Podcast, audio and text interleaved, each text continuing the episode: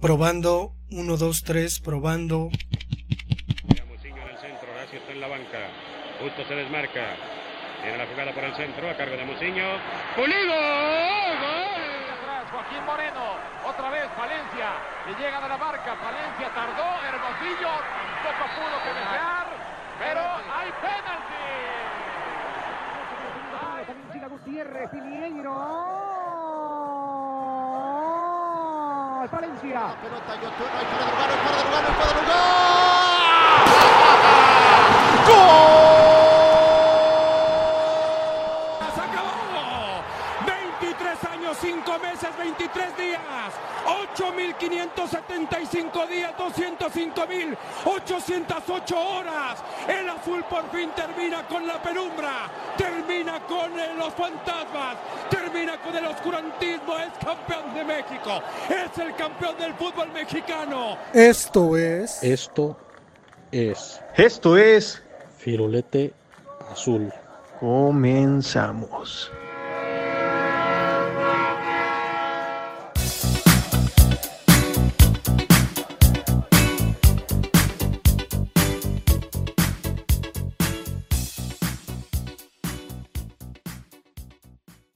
Bienvenidos al podcast Firulete.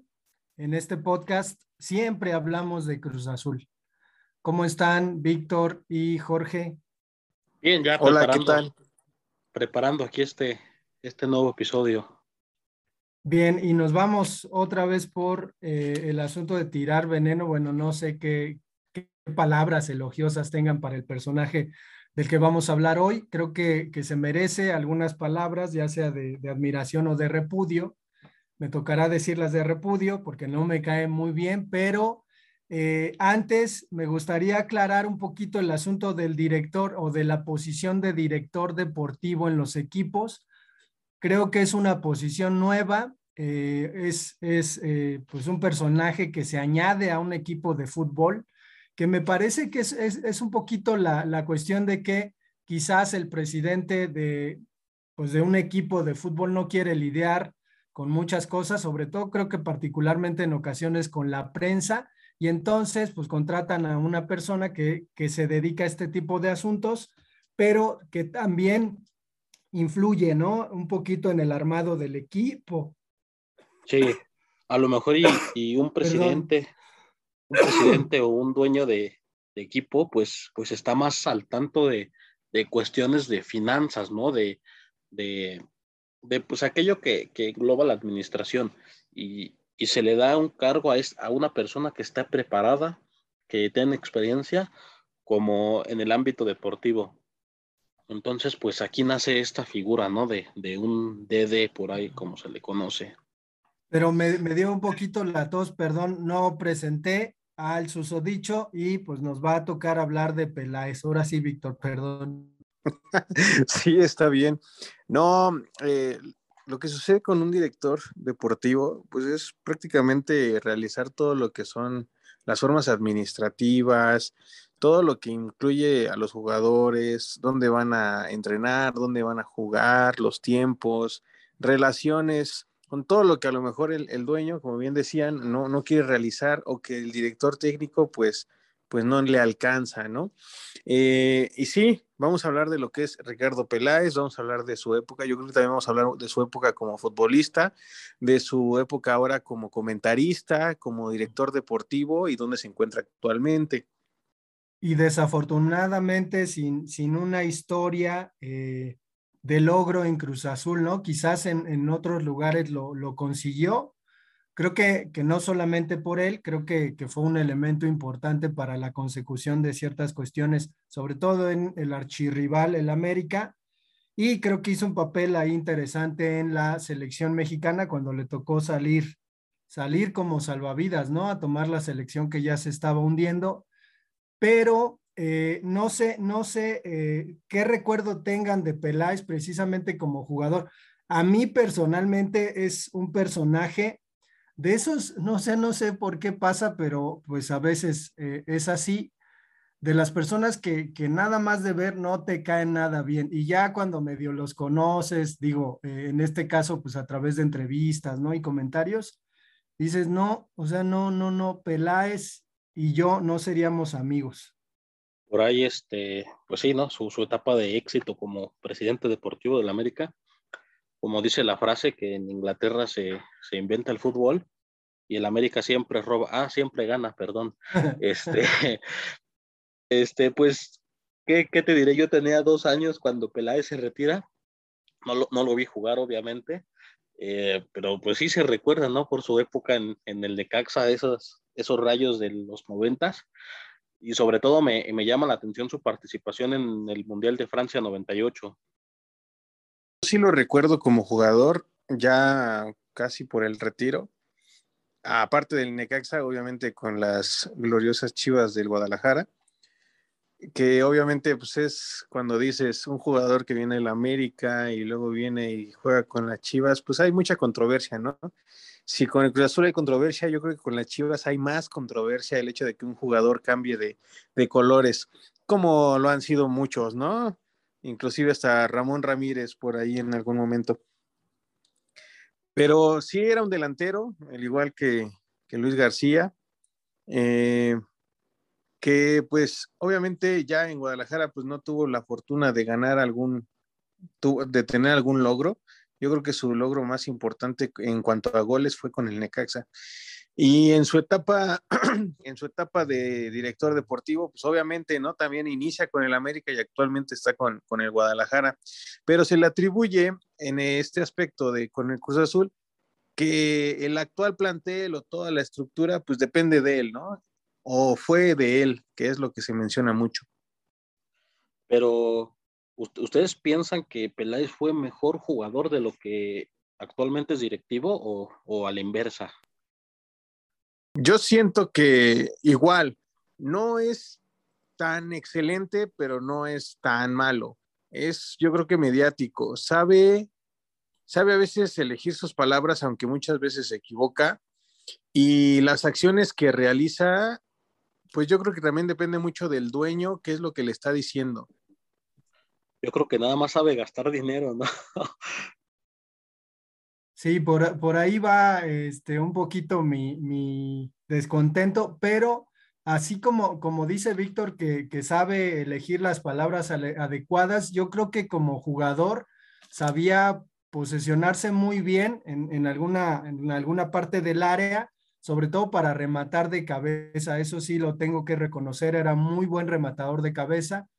De pronto, como todos los delanteros, pues oportunista, y a mí, a mí me, me frustra un poquito la cuestión de que Carlos Hermosillo jugó un mundial, no metió ningún gol, metió ahí un pase a Luis García para, para un gol en contra de Irlanda, y eh, Peláez metió dos goles en el 98, ¿no? Entonces, eh, yo, yo pienso en esta pues oposición entre Peláez y Hermosillo, lo que Hermosillo representa para el fútbol mexicano, Hermosillo con un poco más de, de, carisma y no tanto porque lo tenga como persona, sino por las ganas que le echaba en el campo, ¿no? Entonces, creo que Peláez, pues así, literalmente, ¿no? Se ha sabido acomodar en los distintos lugares y trabajos que ha tenido, porque pues no podremos negar que incluso como comentarista, ¿no? Llegó una temporada, sobre todo eh, en los partidos, en las transmisiones, llegó una temporada en donde era común eh, escuchar a Peláez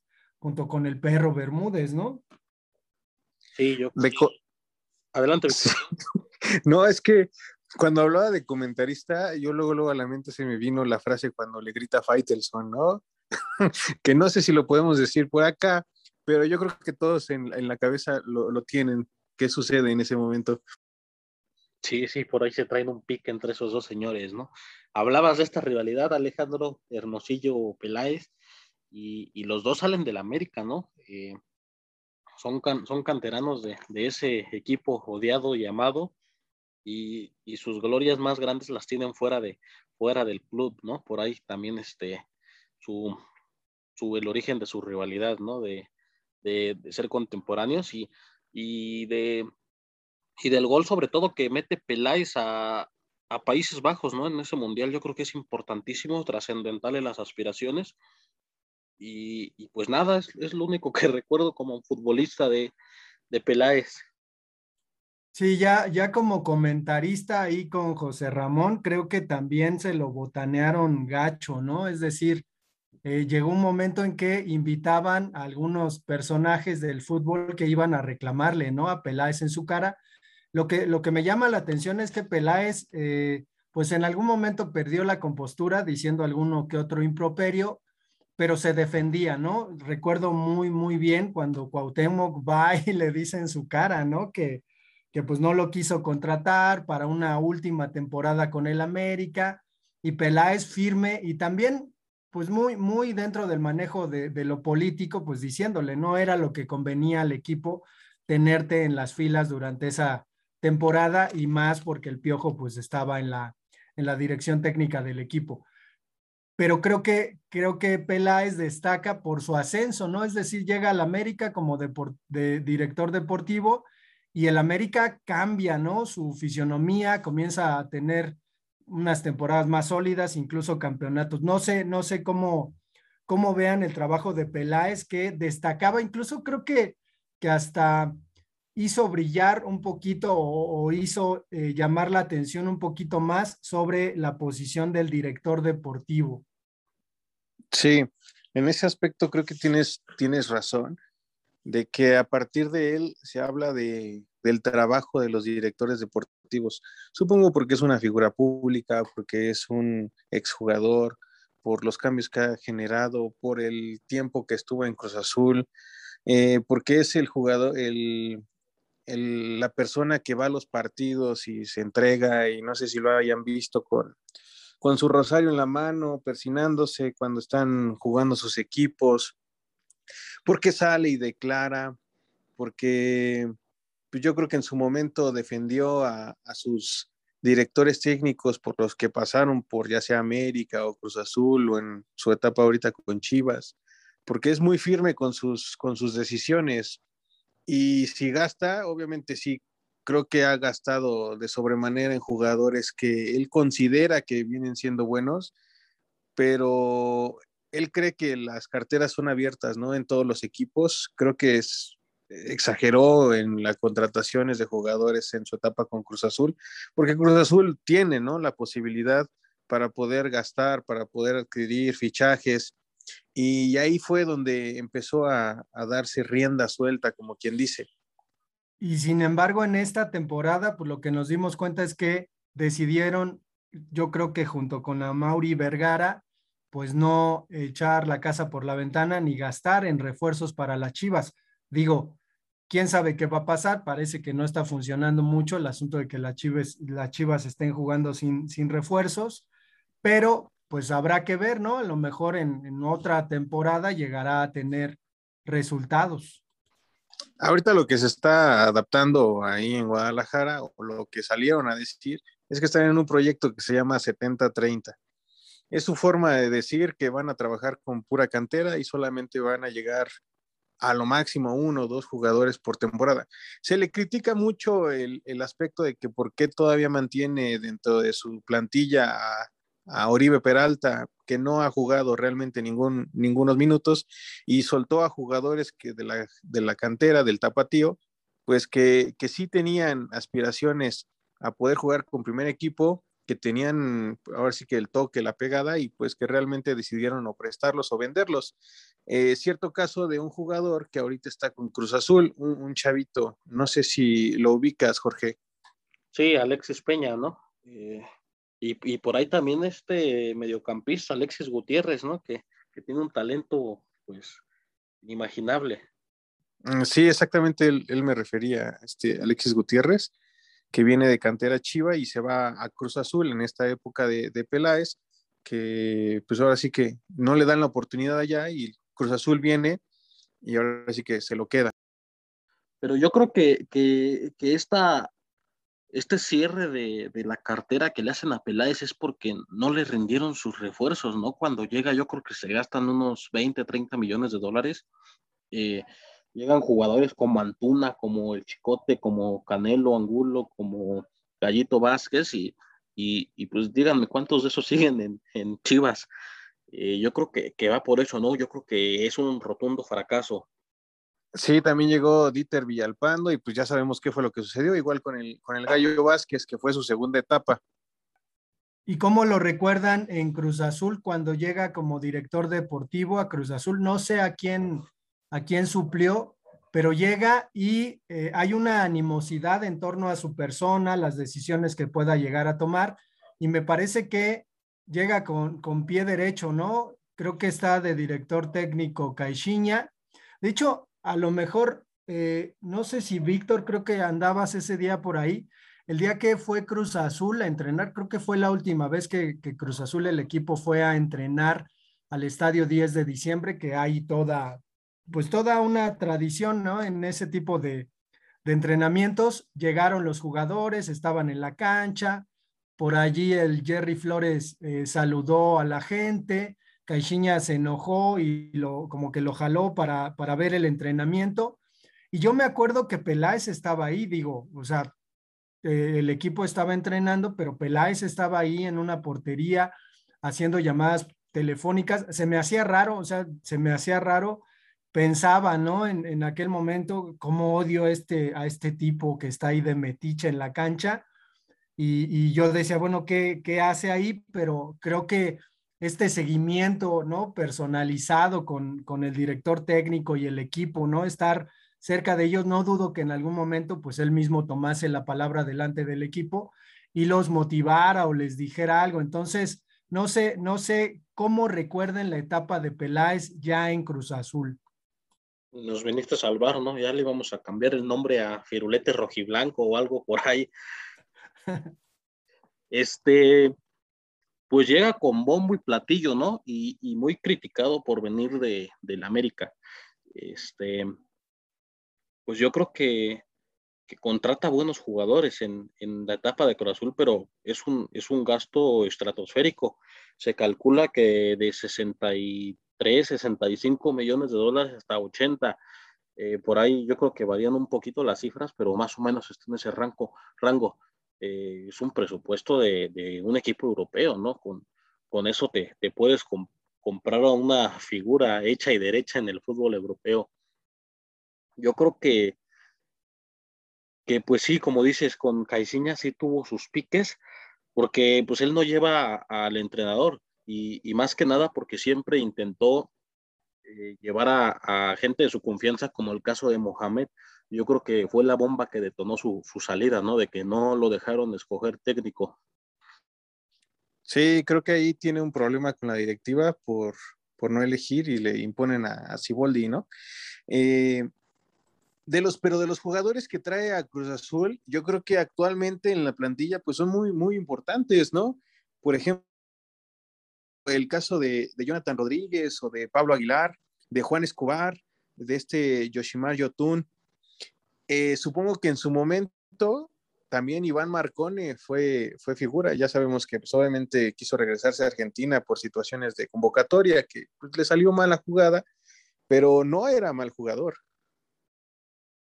Sí, la, columna vertebral de, este campeonato del Cruz Azul, ¿no? De, la apertura del Guardianes 2021. Eh, te agrego allá a Elías Hernández, a Alvarado, a Orbelín Pineda, eh, a Paul Fernández, ¿no? Este, yo creo que la mayoría de, estos jugadores titulares y, participantes eh, fue, fue obra hecho por, por el propio Peláez.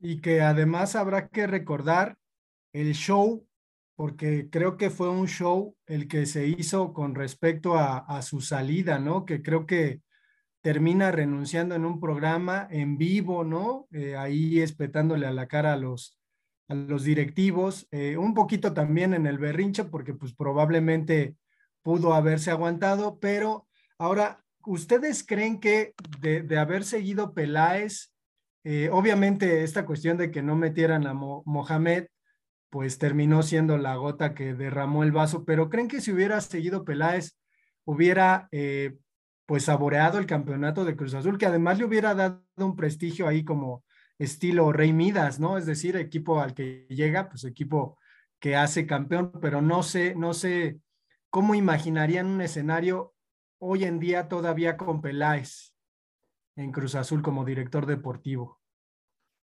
Pues yo creo que, que pues se lo hubiera, digo, hay, hay muchas variantes, ¿no?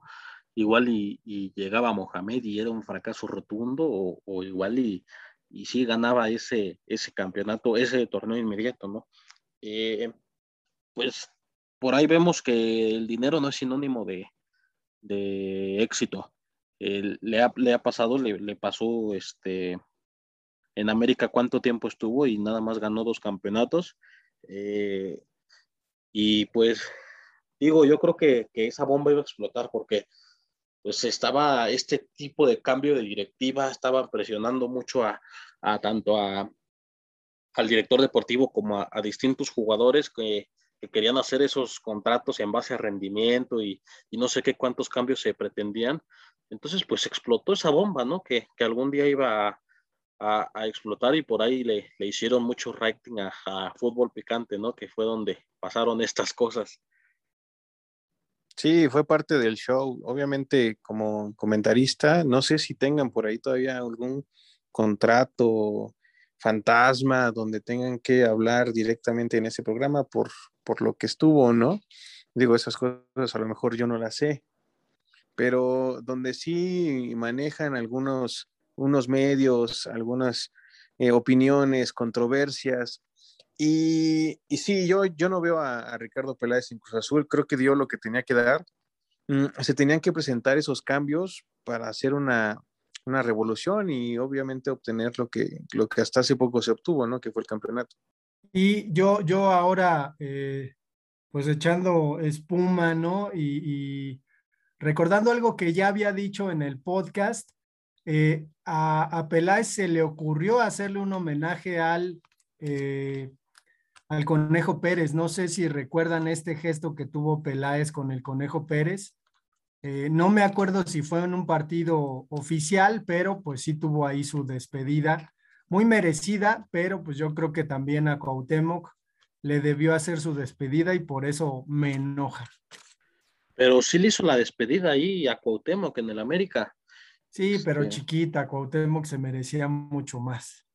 Bueno, la, la gran diferencia es que Cuauhtémoc sí fue inscrito a ese torneo y, sí, y sí jugó este, por ahí 20, 30 minutos contra Morelia y, y casi mete un gol, ¿no? Y al Conejo Pérez lo, lo pone de inicio, se pide un permiso especial a la liga para ponerlo en la alineación de inicio, y le pasa del balón, lo saca a saque de banda y se hace el cambio, ¿no? Corona Conejo. Esa es la gran diferencia, creo que muy simbólico. Este, pero pues sí, eh, yo creo que a Cuauhtémoc sí le dio un poquito más de, de, empatía, ¿no? Con, con, una despedida a su, a su nivel. Y, y curiosamente ahí hay un asunto de que probablemente Peláez no tuvo una despedida así con Necaxa, no sé. Yo no recuerdo, la verdad, o sea, recuerdo que, que pues Peláez era un goleador en el Necaxa con Ivo Basay, Alex Aguinaga, creo que Luis Hernández andaba por ahí, pero no recuerdo que haya tanto cariño de los necaxistas por Peláez. Bueno, que ni son tantos, ¿no? Ha de haber como dos o tres que le van al Necaxa. Conozco aficionados del Necaxa, le mando saludos a un buen amigo que es necaxista. Este, y pues, pues sí, Peláez creo que es su máximo goleador, ¿no? Entonces, como que debería de tener ahí un poco más de, de seguidores mediante el Necaxa, porque pues obviamente el Necaxa creo que sí es de una historia, pues sí es dentro del fútbol mexicano, tiene algunas figuras, obviamente como mencionaban Alex Aguinaga dentro de una de ellas, y pero si hablamos también de despedidas, pues yo creo que muchos jugadores con sus grandes equipos no las, no las han tenido como uno quisiera que las, que las tuviera, ¿no? Caso concreto actualmente con, con, Messi, ¿no? Que solamente recibe unas cuantas palabras de Barcelona de adiós y fin, se acabó. Y unas lágrimas de cocodrilo por ahí, ¿no? Eh, yo creo que el Necaxa también ha de tener buen, buen este repertorio de aficionados ahí en, ahí en Sudamérica, ¿no? Por este programa del Chavo del Ocho, que, que don Ramón era aficionado al, al Necaxa, entonces no, no hablen tampoco de que tienen pocos este, seguidores. Y decías, Víctor. Es que también está este Jorge Ortiz de Pinedo, ¿no? Que también es fanático del Necaxa. Sí, yo creo que, que, eso, eso por, eh, tiene más este ¿cómo se dice? Más como que, como que se sigue más en, Sudamérica, ¿no? Por ahí sí son, son muy, muy aficionados a todo esto. Te decía que de las despedidas, ¿no? Pues al propio Chaco Jiménez no le hacen su despedida en, Cruz Azul. Le, le facilita la, la, despedida en Pachuca, ¿no? Hace su, su partido de, de, amigos de Chaco contra rivales de Chaco. Entonces, este, pues por ahí tampoco se despidió del Cruz Azul y que casualmente este, esta despedida pues es, es, parte del periodo que tiene Peláez al mando de Cruz Azul, ¿no? Igual a él le hubiera ofrecido la mano. Pues sí, pues sí, pero ese ingrato de Peláez. Me dijiste que, que, tenías muchas, muchas bombas que soltar por ahí de, de, Peláez, ¿no, Alejandro? Yo te veo un poco mesurado, un poco este, tranquilito, no sé si, si este, ya te, llegaron al pues precio por ahí o, no, qué pasa? No, es que, es que cuando, cuando Víctor dijo algo ahí de que a lo mejor no se podían decir groserías, pues yo ya mejor me, me mesuré. No, o sea, entiendo, ¿no? Entiendo que, que al final, pues es, es uno de los personajes del fútbol mexicano que, que tuvo una relación directa con, con Cruz Azul, que me parece que, que, la forma que tuvo de salir, pues sí fue, fue muy extraña, ¿no? Muy, muy extraña porque incluso como que Cruz Azul eh, se sabía, ¿no? De, algunos escándalos que había, pero siempre, siempre estaba como la puerta cerrada y en ese momento, pues sí se abre la puerta y comienza a haber una serie de cosas que abonan a esta maldición, ¿no? Que terminan haciendo un poco más grande el asunto de que, pues ahora sí, no va, no va a volver a quedar campeón nunca y cuál, tómenla que queda campeón, ¿no? Entonces, creo que, creo que, este, sí, eh, Peláez como artífice, pues de alguna manera diseñó ahí algunos, eh, algunas contrataciones que todavía siguen y que no sé si los aficionados de Cruz Azul le agradezcan a, Peláez, no sé, Jorge, si quieras ahorita, pues sí, si Peláez nos está escuchando, pues decirle algunas palabras. Pues sí, yo creo que, que él él ha disfrutado, yo creo que disfrutó este campeonato. Y por ahí le hicieron una entrevista antes de, antes de la final y, decía que Cruz Azul necesitaba una estructura sólida, ¿no? Yo creo que ahí manda un, un, este, un dardo, ¿no? A la, a la actual directiva, a todos estos cambios que ha tenido, de que, de que pues simplemente no, no puedes ser campeón del fútbol mexicano con, con una fiesta en tu directiva, ¿no? Con una fiesta en tu, en tu empresa que te, que te respalda, que te patrocina, pero pues por ahí digo, el, fútbol se juega en la cancha y, es muy, muy distinto. Yo creo que Peláez ya lo veía venir, ¿no? Ese, esa, esa renuncia que hace pública, yo creo que ya este, este señor, no me acuerdo cómo se llama, ya le tendía tendida la cama, ya no era una persona grata ahí en el, en el equipo, entonces pues, pues yo creo que se adelanta ¿no? un poquito a tomar decisiones. Pues sí, efectivamente se hubiera aguantado un poquito más. Pero creo que vamos a dejar el episodio hasta aquí. No sé si quieran decir otra cosa. Digo, yo no le voy a echar una porra a Peláez, pero no sé si quieran decir algo más. Que dentro de las estructuras, pues creo que hay otros directores deportivos de los cuales no se habla tanto, pero que han hecho pues gran trabajo, ¿no? Con sus equipos en su momento dígase también con sus selecciones. Ahora sí que yo recuerdo el caso que, al menos en selecciones, un buen trabajo lo hizo este, me parece, Néstor de la Torre, que fue un, que ahorita obviamente es comentarista en Estados Unidos, que, pero yo siento que él, él hacía buen trabajo, ¿no? Obviamente también lo recuerdo en, en Chivas, ¿no? Pero, pero siento que es de esos directores eh, deportivos que también daban la cara pero que sí tuvo su, trabajo así bueno. Y pues creo que será todo por el episodio de hoy. Tenemos correo electrónico, redes sociales. ¿Cuál es el correo, Jorge? Sí, es firulete de color azul, arroba gmail.com. Nos encuentran en, en Facebook y en Instagram como Firulete Podcast. Bien, pues nos vemos para el próximo episodio.